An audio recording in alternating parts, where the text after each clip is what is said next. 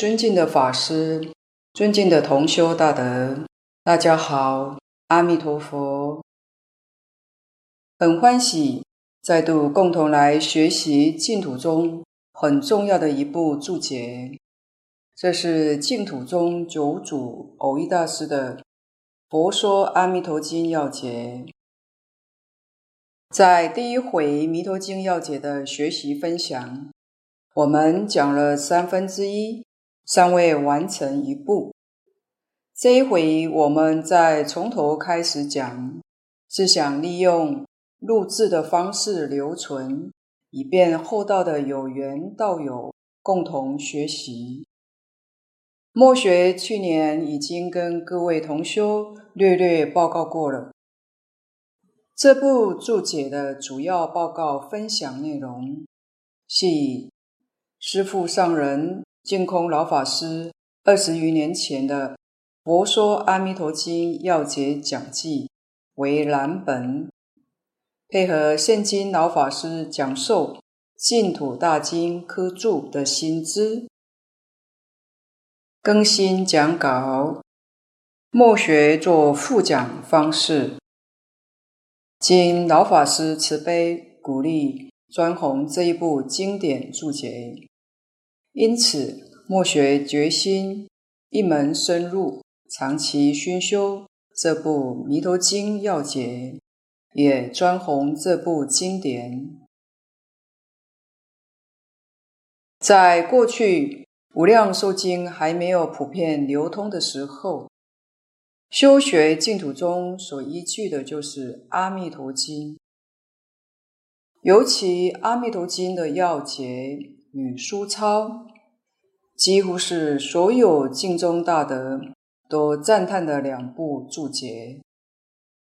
近一千年来当中，大德说净土能修行成就的，也几乎都依这两部注解帮了大忙。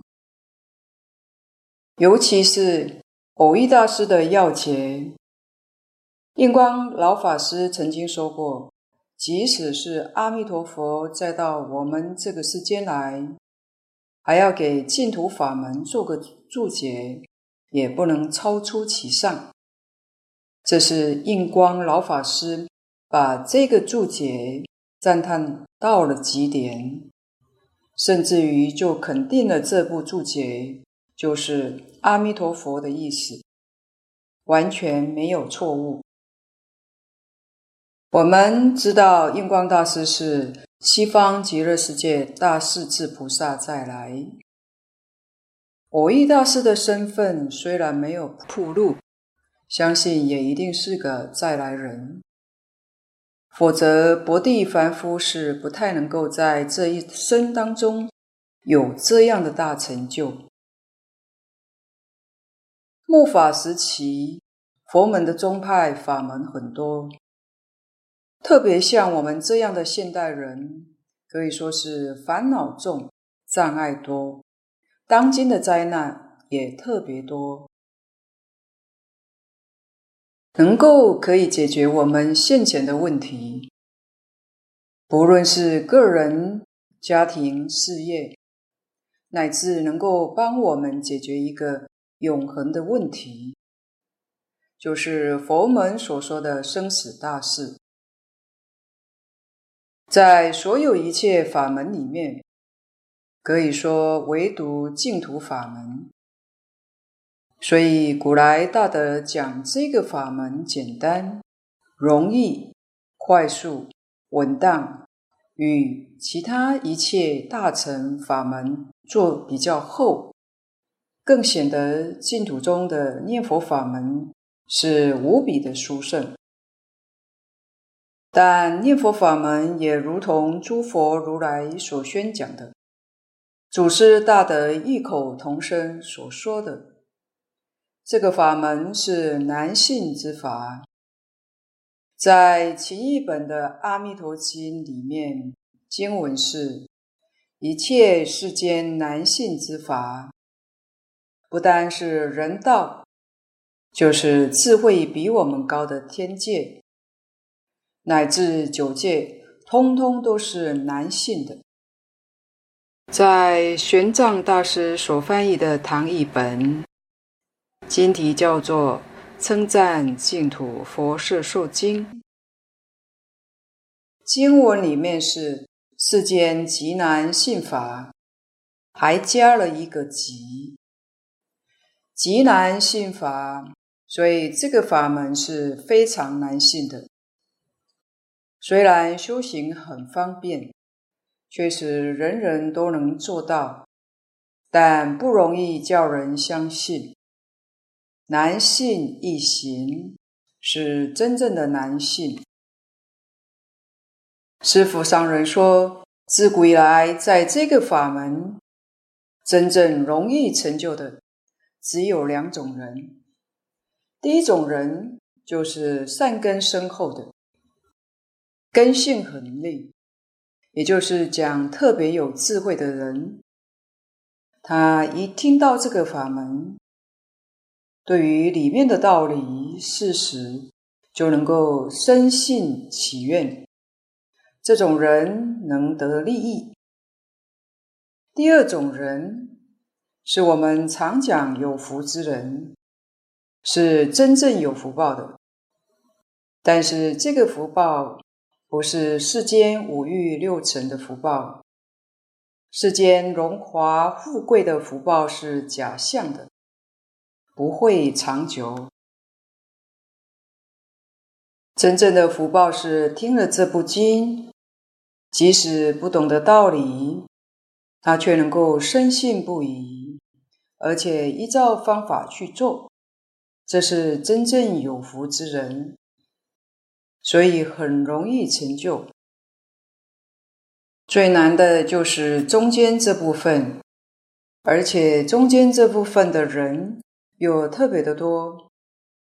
墨学也常比喻，就像统计学的分配图示，左右两端的分布较少，中间的部分是最多数。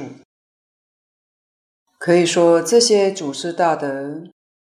苦口婆心为我们注解、讲演以及介绍，实在就是为我们啊。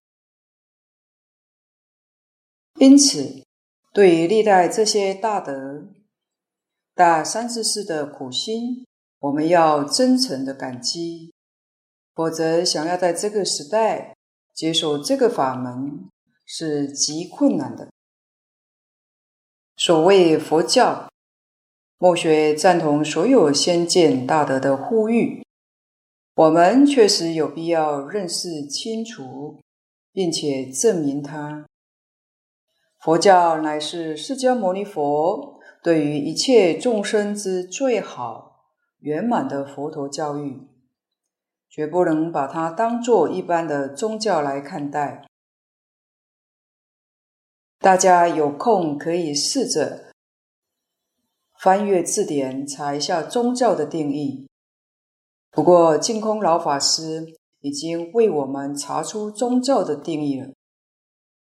他整理出宗教的定义如下：宗具有三种意义，即主要的、重要的、尊崇的；教也具有三种。即教育、教学、教化三重含义，合起来就是主要的教育、重要的教学、尊崇的教化。所以绝不是一般的宗教。我们要把宗教当作是佛陀对我们的至高圆满之教育才是。而释迦牟尼佛一生。说法四十九年，讲经三百余会，四十九年所说的法，经后代的人把它整理出来，后来流传到中国以后，被翻译成中文。而古代这些高僧大德，又将佛陀这些经论整理分类。编成一部大型的丛书，现在叫它做《大藏经》。《大藏经》的内容一言蔽之，就是说明宇宙人生的真相。即使我们现在共同学习的《阿弥陀经要解》也不例外。我们以这个角度来探讨，才能够真正体会到佛陀对我们的苦心教诲，使我们在佛陀教育当中都能够得到真实的利益。接下来，请大家翻开课本第十五页。我们研习的课本是采用台湾佛陀教育基金会所印制的本子，在《阿弥陀经要解》一开端就是注解了。首先是序文，这是蕅益大师写的序文，写得非常好。其实序文已经把整篇要解的实质内容展现无疑。若我们能够参透序文，以下一皆明了。我们这次一起学习方法踩重点，如果意思很明显，一看就懂了，我们就带过去。有重要的理论或者修行的方法，我们用较多时间来一起学习研讨。首先是题目，《佛说阿弥陀经要解》。佛说阿弥陀经这六个字是经题，要解两个字是注解的名题，所以题目里面就分成两段，一个是经，一个是注。题目按讲经惯例。我们先做一个简单的说明介绍。佛是指我们的本师释迦牟尼佛。说，这是佛亲自所说的。佛经很多，各位经题也看得很多。有些经典经题有冠上佛说，有些经典里没有。譬如说，家喻户晓的《金刚经》，经题是《金刚般若波罗蜜经》，上面没有加上“佛说”两个字。另外，日本人最崇敬的妙法《莲华经》，也没有加上“佛说”。那这些经典是不是佛说的呢？当然也是佛说的。至于为什么经上有的有加，有的不加呢？这是我们学佛同修也要晓得，这是属于佛门常识。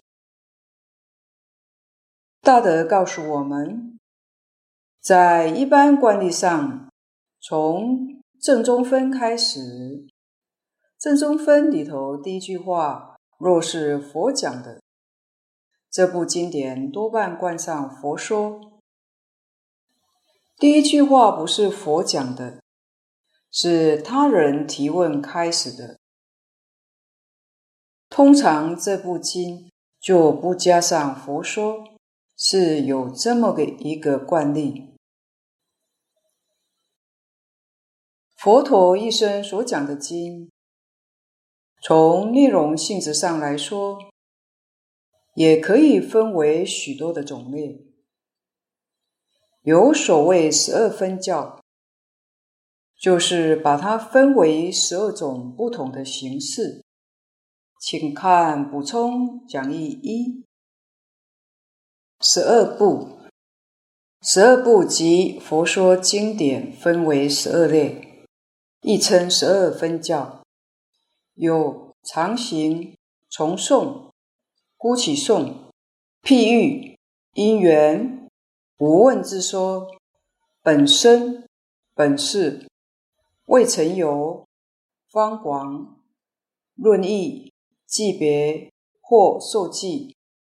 此十二部中，常行、从诵、孤起颂三者为经文上之体裁，于九部从其经文所载之别事而立名，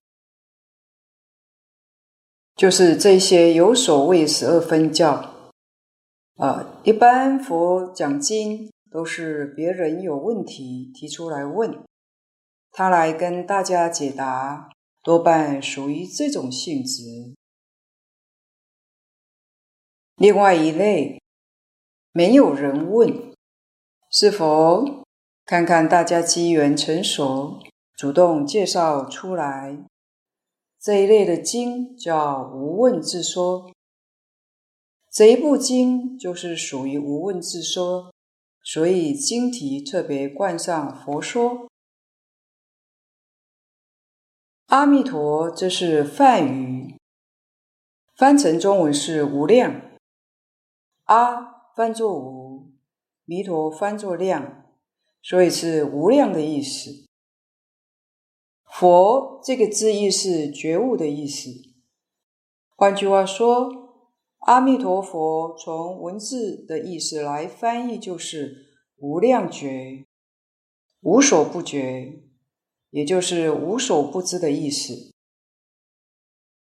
世尊在本经里面为我们说出两个意思，一个是无量寿，一个是无量光。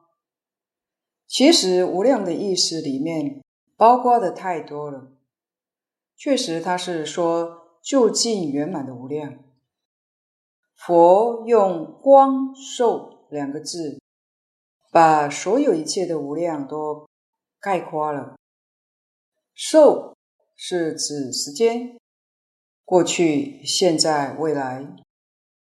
光是讲空间，光明遍照，说无量的空间跟无尽的时间。那时空里面所包括的一切都在里面了，没有一样东西是遗漏的。所以“光寿”这两个字，就是我们现在讲的时空。仔细想想，“时空”两个字的意义，远不如“光寿”来的活泼。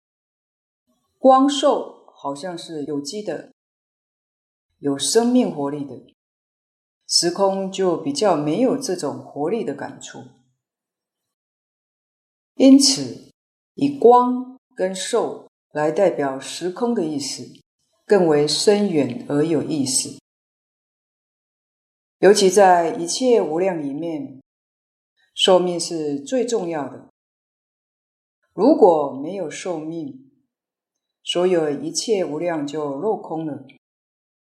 譬如说，你有无量的智慧、无量的才艺、德能及财富，可是没有了寿命，岂不是都不能享受到吗？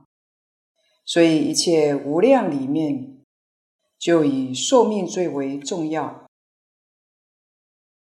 因此，世尊跟我们解释阿弥陀的意思，头一个就讲的无量寿。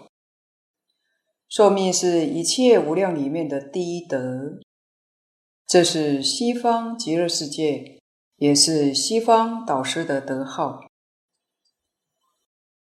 那佛菩萨名号是从哪里来的呢？是从他所教化众生需要而来的。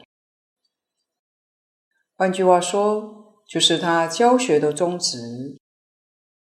譬如释迦牟尼佛当年在我们这个世界教我们地球上的众生，他教学的方针是什么呢？当然一定是要对症下药。世尊观察我们这个世界的众生，毛病太多了。这一切毛病里头，哪个最严重？就是先要对治的。世尊看到我们这个世界的众生，最严重的是缺乏慈悲心，自私自利，所以他在名号里面就用一个释迦。释迦是什么意思呢？是仁慈的意思。这就是他对于我们这个时代、这个地区现前的教学方针。同时，也看到我们这个世界的众生妄想执着非常严重，严重的妄想执着就带来了无尽的烦恼，心就不清净。因此，名号上又加上一个摩尼。摩尼是印度话，意思就是极昧的意思。就是把所有一切妄念通通都灭掉，让心地恢复清净。换句话说，释迦牟尼佛用现代话来讲，就是仁慈清净。所以他的名号就是现前这个阶段的教学方针，用这个来作为名号。假如说，西方世界阿弥陀佛现在到我们这个世界来做佛，来教导我们。他需要什么名号呢？他也是要用释迦牟尼佛才能治我们的病。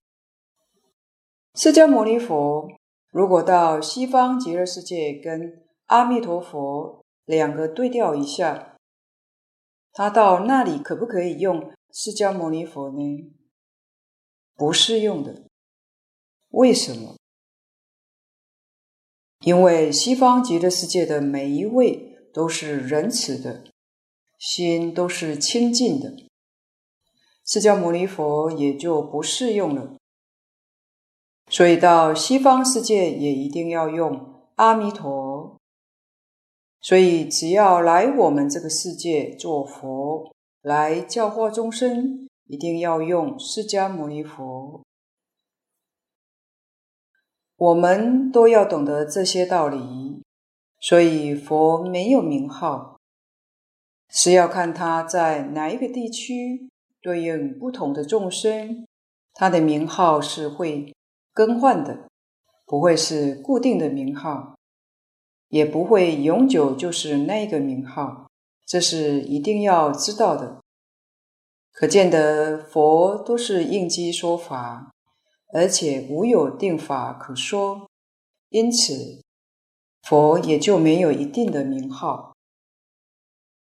其实，像古代的圣贤之一老子，他的著作是《老子》，现称为《道德经》，只有五千言。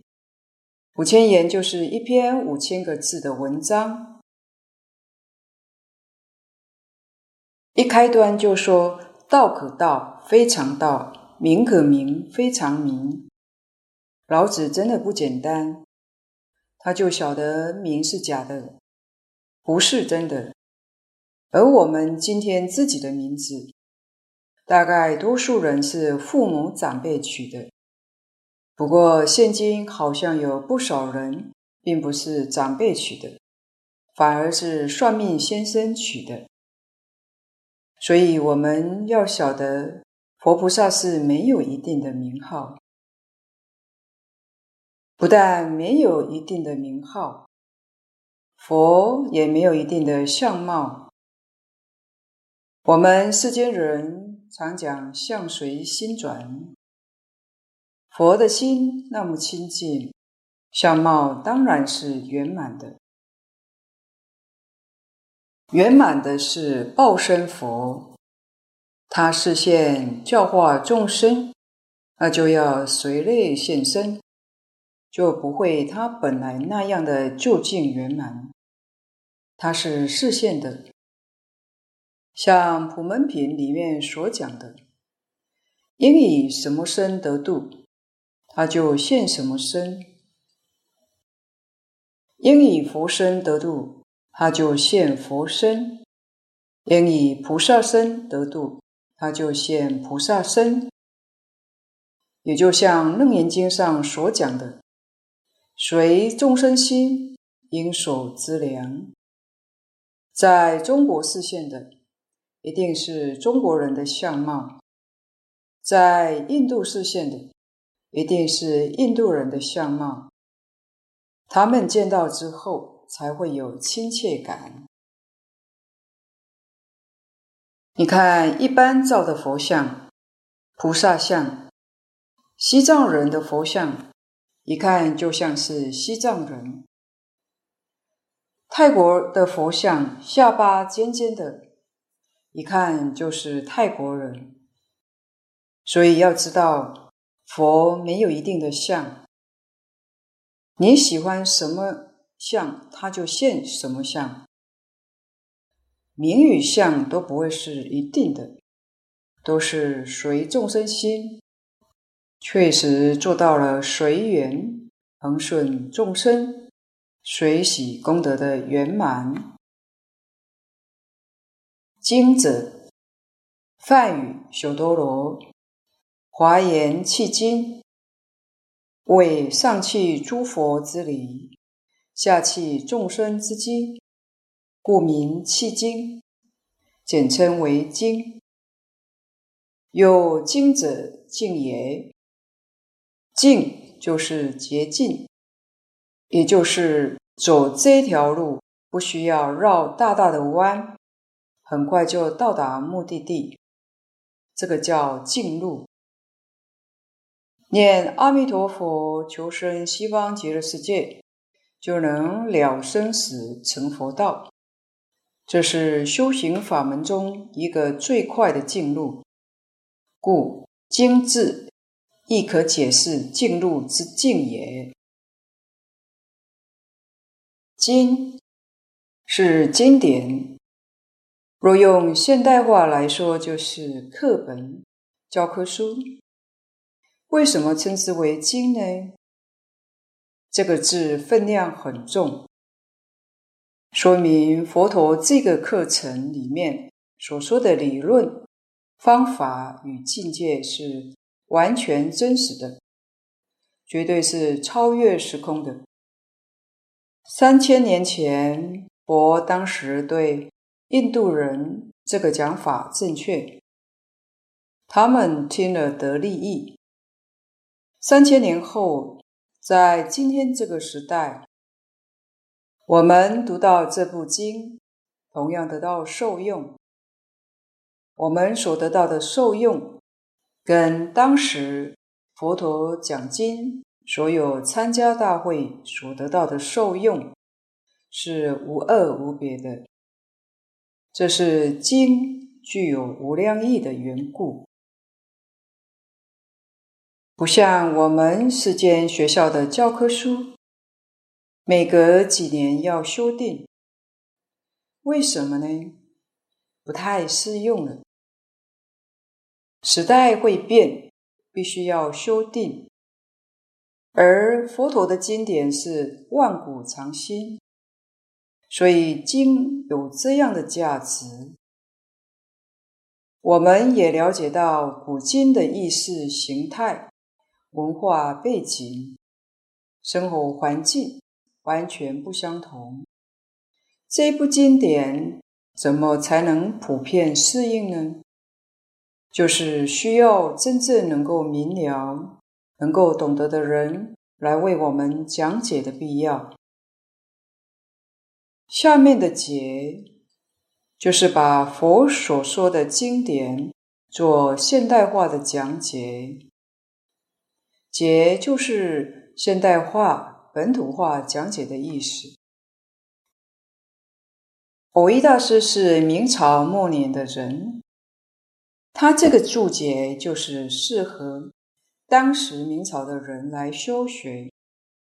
可是明朝到现在也差不多有五百年，五百年后的今天，我们再来看这个《弥陀经要解》，是有必要再加以解释。这个解释就是把蕅益大师五百年前的《弥陀经要解》解释成我们现代人容易懂的言语，使我们现前也能够得到真实的利益。净空老法师讲经的时候，常常提过李炳南老居士说过：“中国历代高僧大德。”这些大德，包括在家修行的居士，都是修行正果的，所以注解经典的、讲经说法的人，都不是凡人，留下这么多的典籍教训，都是无价的文化遗产。要是谁愿意去继承这份遗产，接受这份遗产，老祖宗与大德们只要求我们一个条件：谁做到了，这个遗产就属于你的，不分种族，人人有份。这一个条件就是学会文言文。中国古代祖先聪明绝顶的智慧，在今天观察整个世界，任何一个国家民族的祖先都没有想到的。如何把他们的智慧、经验，用什么方法传下去，传到千年万世，还能永远保持那个纯度？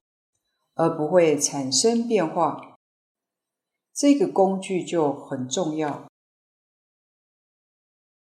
我们的古代祖先了解，言语会随着时间演变的，所以古人的言语，我们现代人也不懂了。如果文字跟语言是相同的话，那传久之后，后来的人。对这个语文就不认识了。在西方国家，我们看到的例子，像希腊文、拉丁文，现在已经都变成了他们的国文了。只有极少数的考古学家还在那里摸索，是不能普遍流通的。所以，我们的老祖先真的有智慧，从商周时期就把语言跟文字分成两条道路并行。语言随便你怎么变化，文言是不变的。这个方法妙极了。今天你能够懂得文言文，你读《论语》就是。跟孔老夫子交谈，读孟子就是跟孟夫子对话。所以文言文是中国古圣先贤最伟大的发明，用这样一个工具方法，把前人的智慧、才艺、技能，把前人累积的经验传承了。我们这些后代的子孙，说起文言文，现代人一看到，一定会说好难哦。因此，国语课本好像年年被家长们要求要减低文言文的比例分量，着重现代的白话文。说起来也很惭愧，墨学的年纪也半百了，文言文方面在努力也是进步有限。读到这个年龄，还是老实念佛就好。但文言文这部分，一定也是要帮助推广、宣导的，寄托年轻一辈。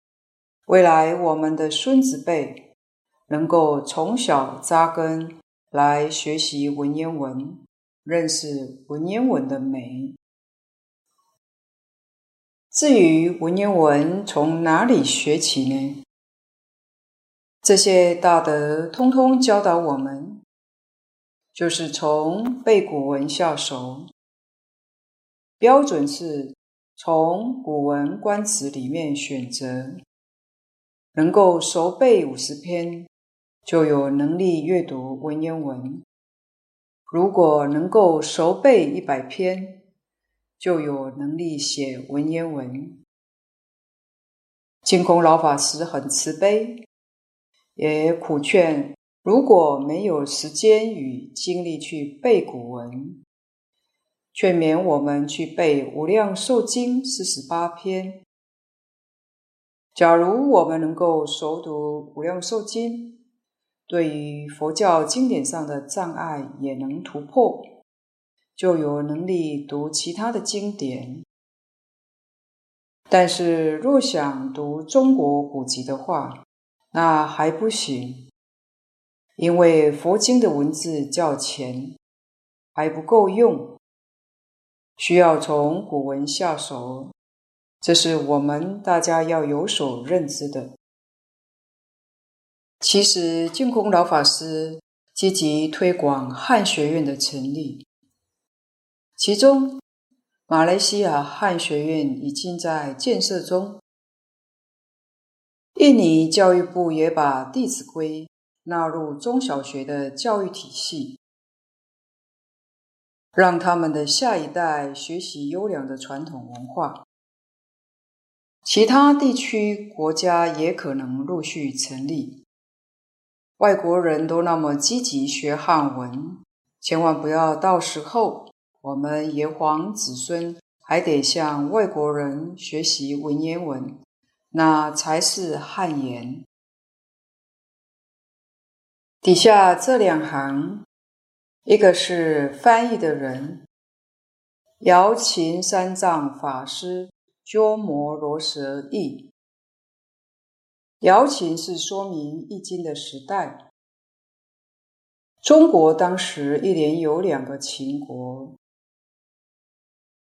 历史家分为前秦、后秦，有孔不显明，再加上国王的姓加以分别。前秦的国王姓福，称为符秦。后秦的国王姓姚，称为瑶琴。三藏法师若用现代话来说，就是他的学位，把学位冠上去。翻译经必须通达三藏，三藏是指经藏、律藏、论藏。古时候法师分得很清楚。通经者称为经师，通律者称为律师，通论者称为论师。经、律、论悉皆通达，方可称为三藏法师。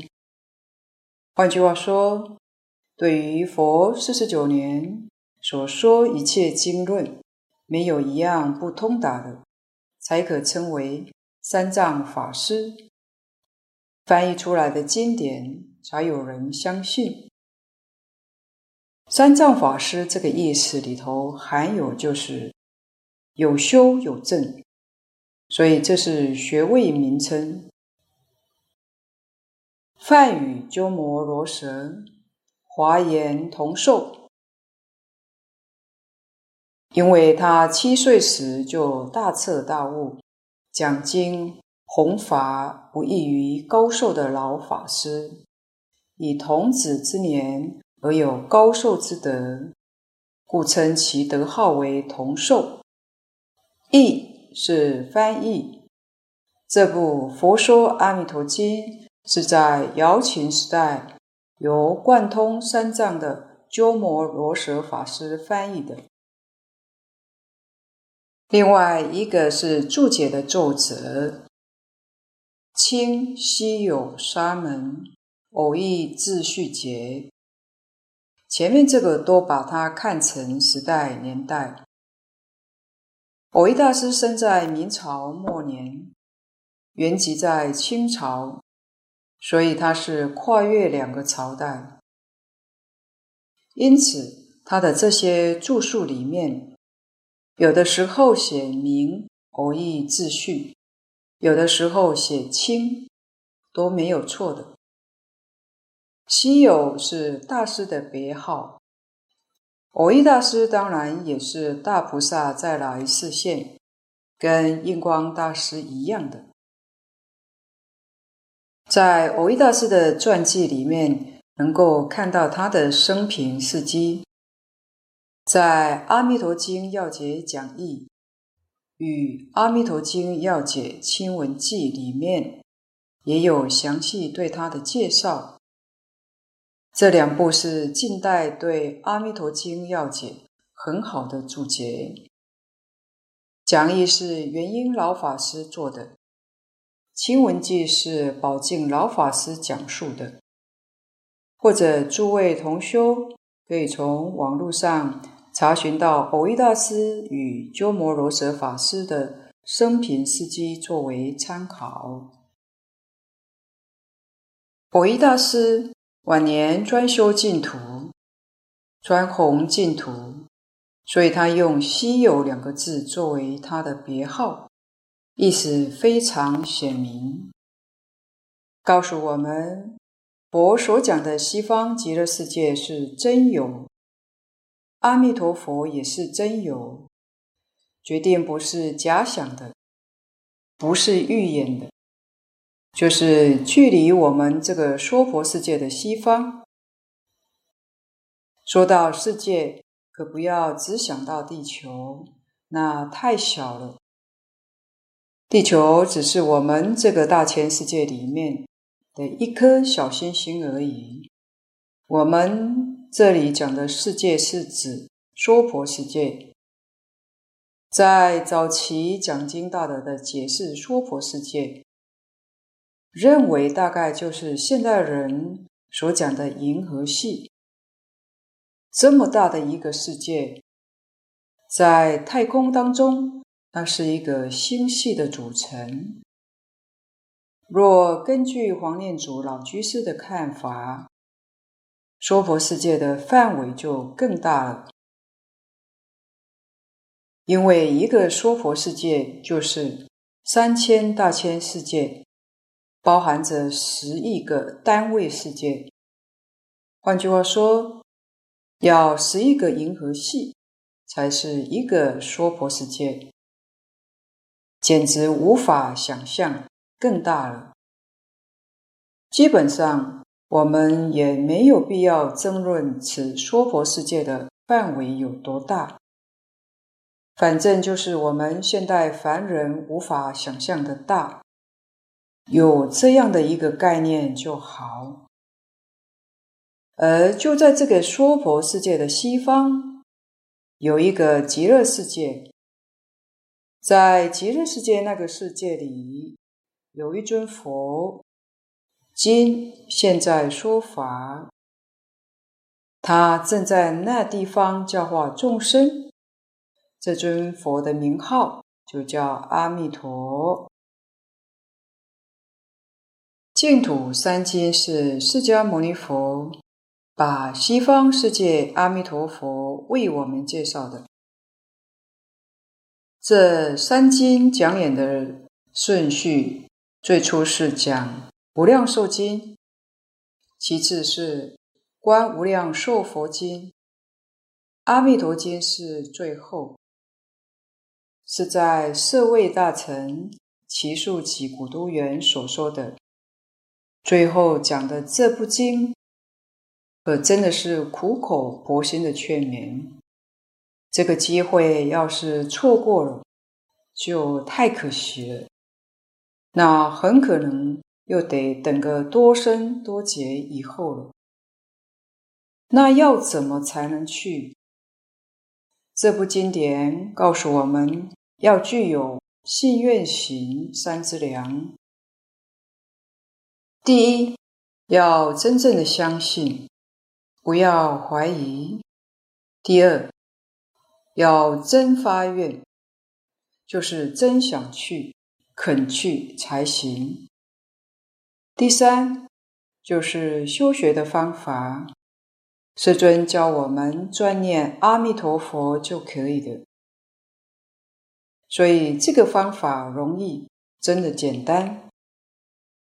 无量寿经上也为我们指出，发菩提心一向专念，真信切愿就是发菩提心，一向专念就是持名，把我们妄想分别执着，通通用这句法句把它念掉。这一法句就是“南无阿弥陀佛”。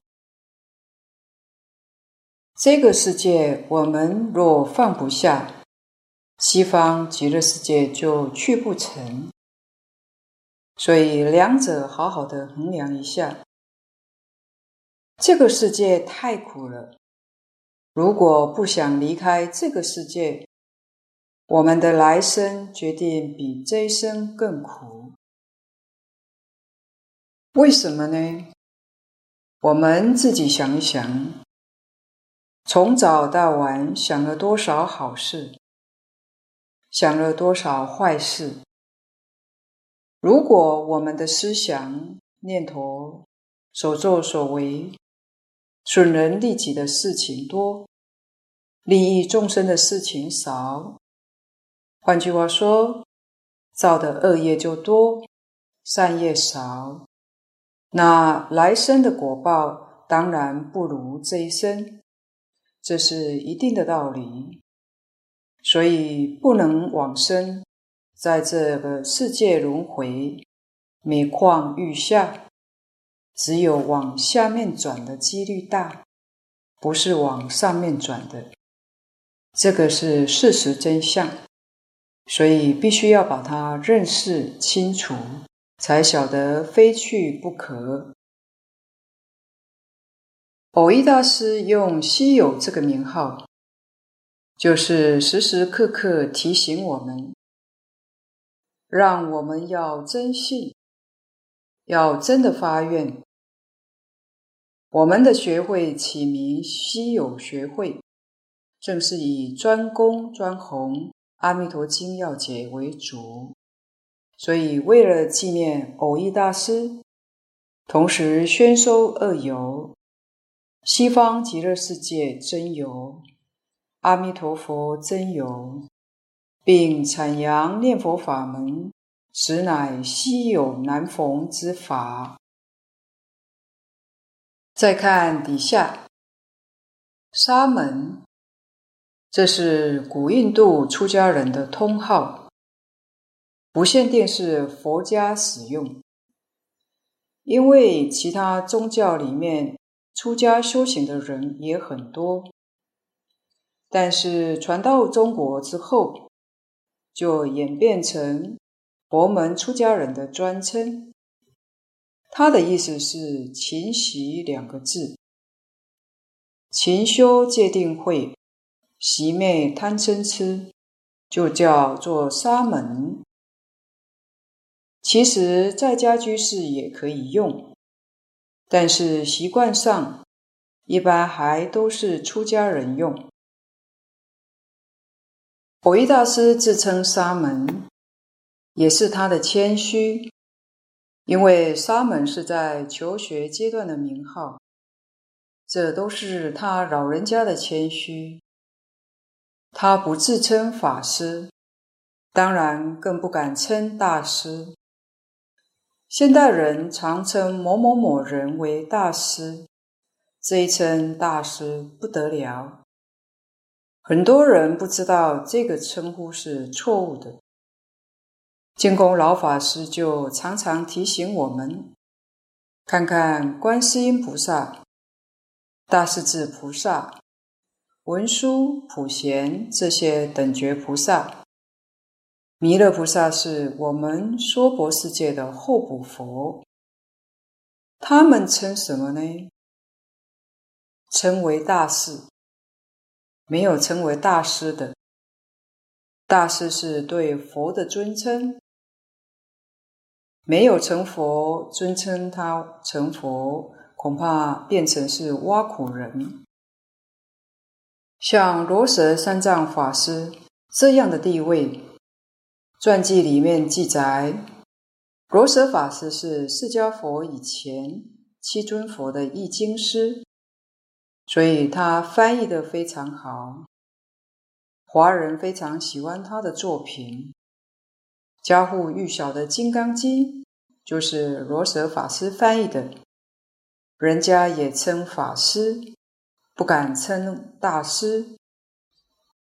古来真正有德，都非常谦虚，连法师有时都不敢称，称沙门，甚至师父谦称沙门，他的法子也仅敢退称优婆塞。这些是我们学佛道友要懂得佛法常识。我们现在一起研习《弥陀经要解》，说他老人家的法义，况且能往生就是成佛。我们后代学人尊称他为大师，也是应该的。偶意也是大师的别号，他有两个号，一个希有，一个偶意。这两个号都是在提醒我们、劝勉我们专修净土宗。蕅就是莲，也称为莲藕。莲是花，藕是莲字音，种藕才开莲花，莲花才是果报。所以有藕才生莲花。有莲花才结莲子，莲花是花果同时，表因果同时，它表这个意思。可见得它这个意思，就是教我们，如果要得到莲藕之意，意就是莲花化身，必须要专心念佛，专修净业。才真正得到九品往生的利益。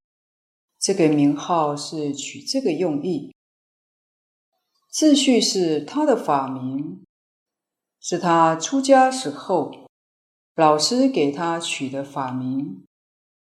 他的号是自己取的，可见得他取这些号也是为了利益众生，常常提醒自己自利利他。所以名号功德不可思议。这个名虽然是假名，但是可以用来提醒自己。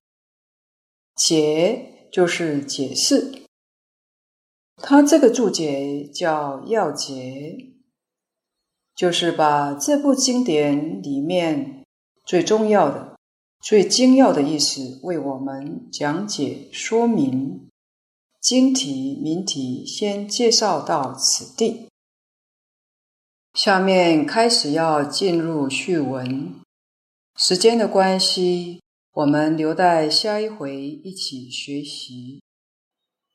今天的分享报告先到此地，若有不妥之处，恳请诸位大德同修不吝指教。谢谢大家，感恩阿弥陀佛。